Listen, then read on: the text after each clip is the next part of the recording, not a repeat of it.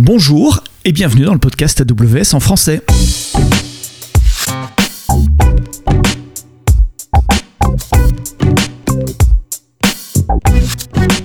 Je m'appelle Sébastien Stormac et je suis votre host pour le podcast AWS en français depuis euh, bientôt deux ans. Merci pour votre euh, fidélité. Vous pouvez me laisser votre feedback sur Twitter, SEBSTO, Sebsto, SEBSTO ou sur LinkedIn. Et il y a trois feedbacks que j'ai entendus haut et clair euh, qui venaient de, des auditeurs du podcast AWS en français. C'est d'avoir plus d'épisodes, des épisodes un peu plus courts et en plus des épisodes orientés sur les cas d'utilisation et les retours d'expérience de nos clients et de nos partenaires, c'est également de vous proposer des épisodes qui parlent de l'actualité d'AWS, des nouveaux services et des nouvelles fonctionnalités que nous euh, lançons. Donc à partir d'aujourd'hui, une semaine sur deux, vous aurez euh, le retour d'actualité des deux dernières semaines et puis euh, la semaine suivante, un retour d'expérience client ou partenaire comme, comme, comme vous avez l'habitude de l'entendre depuis plus de deux ans. Donc j'ai sélectionné 1, 2, 3, 4, 5, 6 nouveautés sur les deux dernières semaines. On va les passer ensemble en revue. N'hésitez pas à me faire part de vos commentaires et de vos sur Twitter. On est parti. Alors la première nouveauté dont je voulais parler euh, cette semaine, elle a été lancée il y a un mois à peu près, c'était le 1er avril et c'est pas une blague, c'est euh, la possibilité de filtrer le trafic vers votre site web avec euh, une extension à AWS WAF. WAF, vous savez, c'est le Web Application Firewall, une extension qui s'appelle Bot Control. Donc Bot Control, c'est un ensemble de règles qui peuvent détecter le trafic généré par des bots plutôt que le généré par des humains sur votre site web et d'identifier ce trafic, de le labelliser, de le cataloguer et éventuellement de le bloquer si c'est ce que vous souhaitez faire. Savez-vous que selon nos recherches à nous, à peu près 51% du trafic qui atteint un site web, c'est du trafic généré par des machines, ce qu'on appelle des bots, donc des scripts, des programmes. Alors il y a différentes catégories de bots. Il y a des bots que, que vous souhaitez euh, voir sur votre site web parce que ce sont les bots qui indexent votre site web, qui permettent de le rendre euh, plus facile à, dis à j'allais dire, plus facile à découvrir de par, vos clients, donc les, indexations, pensez à Google par exemple.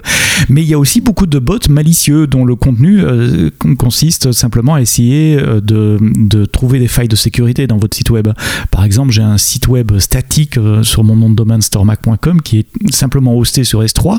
Il n'y a aucun traitement qui se passe côté, côté serveur.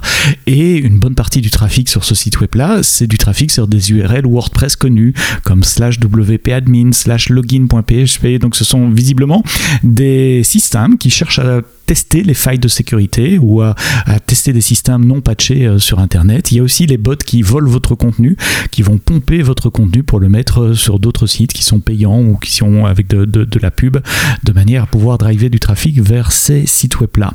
Donc, comment est-ce que vous démarrez euh, AWS Bot Control? Vous allez dans AWS WAF, le euh, Web Application Firewall, et vous pouvez activer un ensemble de règles. Euh, alors ces règles sont payantes, il y a un prix AWS euh, WAF Bot Control, c'est 10 dollars par mois, au prorata de l'heure évidemment chaque fois que vous rajoutez un, bot control sur une règle de, WebACL, et puis encore un dollar par million euh, de requêtes. Il y a un free tier également, les 10 premiers millions de requêtes euh, par mois sont euh, gratuites, et dans le free tier, vous pouvez également avoir simplement une visibilité sur le trafic, donc savoir quelle est la quantité de trafic qui, atteint votre site web et de quel genre de trafic on parle. Donc une, des fonctionnalités de, bot control, c'est de, pouvoir aussi détecter les gens bots des mauvais bots, des bots que vous souhaitez et les bots euh, dont vous ne euh, souhaitez pas. Donc, AWS WAF Bot Control. Je vais mettre les liens de tout ce dont je parle dans les notes de l'épisode. Donc regardez l'application euh, que vous utilisez pour écouter ce podcast et vous aurez les liens pour en savoir plus. Deuxième nouveauté dont je voulais vous parler cette semaine, c'est Amazon Code Guru. Alors vous allez me dire Amazon Code Guru, c'est pas nouveau, c'est quelque chose qui a été lancé, je crois que c'était à Reinvent l'année passée, donc l'année d'avant, 2019 si je ne me trompe pas, et Amazon Code Guru, C'est un système basé sur l'apprentissage machine qui permet d'analyser le code source de votre application. Donc de faire du code review automatiquement basé sur un système entraîné par des millions et des millions de lignes de code que, que nous avons euh, générées, que nous avons codées côté euh, Amazon et euh, AWS. Alors, deux feedbacks que nous avons reçus de la part des clients d'Amazon Code Guru. Le premier, c'était trop cher. Je vais vous expliquer pourquoi et comment dans une seconde. Et puis, vous voulez plus de langage, puisqu'au lancement, on supportait uniquement Java.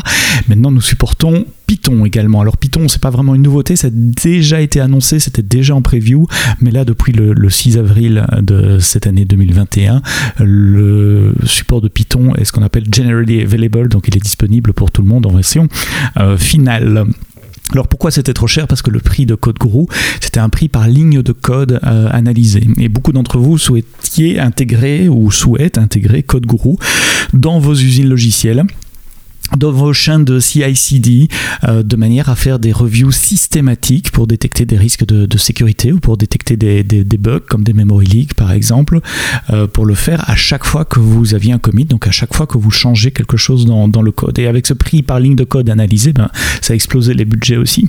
Donc on a bien entendu votre feedback et on change le pricing euh, d'Amazon Code Guru puisque maintenant ça va être un, prix fixe en fonction de la taille du repository à analyser exemple, vous, nous pointez vers un, repo euh, GitHub, eh bien, il y a un prix fixe pour les 150 premières lignes de code.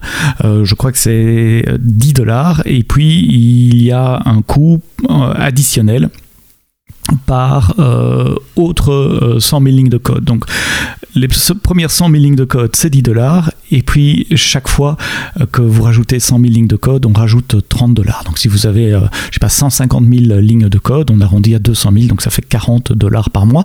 Et c'est un prix fixe. Et dans ce prix fixe, vous avez deux full scans, donc de la totalité de votre repository, mais autant de scans incrémentaux que vous faites de commit. Et donc, les scans incrémentaux ne vous coûteront euh, plus comme, comme ils le coûtaient avant. Donc, voilà, il y a, y a ce, cette dualité côté prix. D'après les observations qu'on a fait, ça réduit le prix en général de 90% pour euh, les, clients. Donc vous pouvez faire de sérieuses économies. Ou si vous n'utilisiez pas encore Amazon Code Guru, euh, vous pouvez euh, l'essayer en toute, en toute confiance maintenant. Ça ne va plus faire exploser votre carte de crédit. Autre nouveauté, c'est dans le monde du stockage et de l'analytique pour être plus précis avec Amazon Redshift.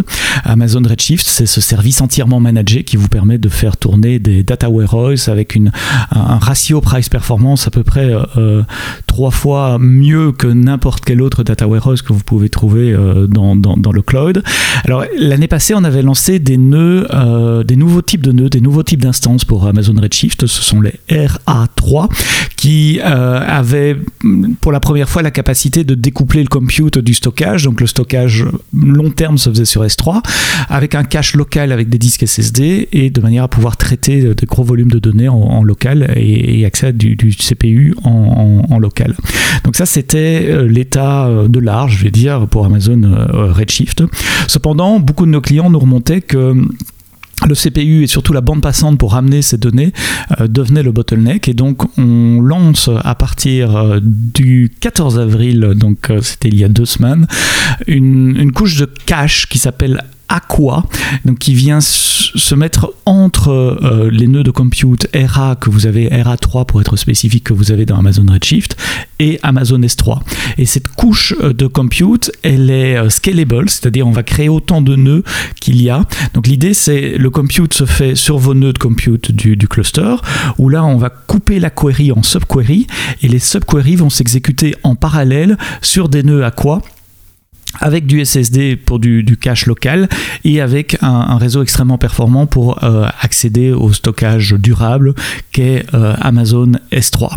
Donc c'est une couche d'accélération que vous pouvez activer sur vos clusters, pour autant que ce soit des, clusters récents à base d'instances euh, RA3. C'est très simple à mettre en œuvre, vous faites turn on, turn off et vous redémarrez le, cluster, donc il n'y a, a pas vraiment de, configuration particulière pour faire cela. Dans le blog qui annonce euh, cette nouveauté, Jeff Barr a fait quelques tests. Donc, il a, il a créé un data warehouse euh, avec une table qui a 18 milliards euh, de lignes. Et puis, il a tapé quelques queries SQL un peu, un peu compliquées pour aller rechercher, par exemple, dans, dans une table qui représente tous les commentaires que, que, des clients peuvent laisser sur un produit. Quelque chose qu'on connaît bien chez, chez Amazon Retail. Sans Aqua, sa query prenait 4 minutes. Avec Aqua, elle a pris 57 secondes. Donc il y avait un ratio de 1 à 4. Alors évidemment, je ne suis pas en train de dire que toutes vos queries seront 4 fois plus rapides euh, avec Aqua, puisque évidemment les queries dépendent de la structure de la table, du type de données, du, type de query que vous allez faire.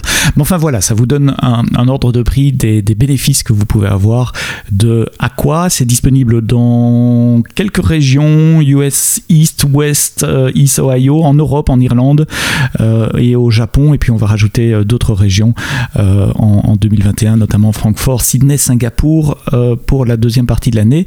Ah, je ne l'ai pas dit, il n'y a pas de coût supplémentaire pour utiliser Aqua, donc essayez-le aujourd'hui si vous utilisez Amazon Redshift avec des instances RA3 4XL ou RA3 16XL. Un nouveau service a été lancé le 27 avril, c'est Amazon FSX File Gateway. Alors vous connaissiez peut-être Storage Gateway. Storage Gateway, c'était une virtuelle machine qu'il fallait mettre chez vous, on-prem, et qui offrait des terminaisons iSCSI euh, pour, euh, pour faire du stockage local pour vos applications.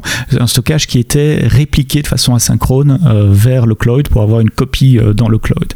Eh bien, Amazon FSX File Gateway, c'est exactement la même idée, mais plutôt que de le faire avec du, du iSCSI, c'est Amazon FSX, vous savez, ce service managé pour shares Windows, donc des, des, shares de file system euh, Windows. De nouveau, c'est une virtuelle machine installée chez vous, soit sur VMware OS Microsoft Hyper-V, Linux. Évidemment, il y a des use cases où vous pouvez le faire euh, sur Amazon EC2 aussi, ou ça peut même être une hardware appliance, pourquoi pas. Mais donc l'idée, c'est que vous tournez ça chez vous. Chez vous, ça offre des shares Windows, donc vos applications ou vos, vos, vos utilisateurs, vos collaborateurs peuvent simplement se connecter à ce share Windows. Et tout ce qui est déposé sur ce share Windows est en fait repliqué sur un Amazon Qui se trouve dans le cloud. Et donc que vos applications tournent dans le cloud ou on-premises, elles peuvent avoir la même vue euh, du file system. Une fois que c'est dans le cloud, ça s'intègre aussi avec AWS Backup, donc vous pouvez faire euh, des backups de ces file systems EFX. Euh, e c'est mon collègue Steve Robert qui a fait le blog post et je vous mets le lien évidemment dans les notes de ce podcast. Un autre service, un nouveau service a été lancé. Ça fait deux lancements de services en, deux semaines. Cette fois-ci, c'était le, 28 avril, donc mercredi de, cette semaine, si vous écoutez le podcast, là au moment où il est publié. Un service pour les, studios de cinéma, d'animation, ceux qui font des effets spéciaux, ceux qui font des animations euh, graphiques dans des films ou pour des dessins animés. Ça s'appelle Amazon Nimble Studio. Et l'idée, c'est d'offrir une, une station de travail de conceptualisation graphique dans le cloud. Donc l'affichage se fait côté poste client évidemment, mais toute la puissance calcul, euh, et vous savez, pour, faire des animations graphiques, pour concevoir des scènes, il faut des, grosses machines avec du gros GPU. Et eh bien tout ça, ça tourne dans le cloud. Ça répond à une besoin, une demande des clients de, pouvoir travailler à la maison, ce qui n'est pas nécessairement facile quand on fait de, l'animation graphique, puisque vous dépendez de, de, matériel quand même extrêmement euh, spécifique, et c'est pas juste un petit portable à ramener à la maison pour pouvoir continuer à travailler à la maison. Mais non seulement il y a la machine, mais c'est un système complet qui vient également avec des file systems partagés pour pouvoir s'échanger des fichiers souvent très volumineux entre plusieurs collaborateurs euh, qui, travaillent chacun chez eux par exemple, ou même au, sein d'un même studio si vous travaillez dans la même pièce, ça marche aussi évidemment.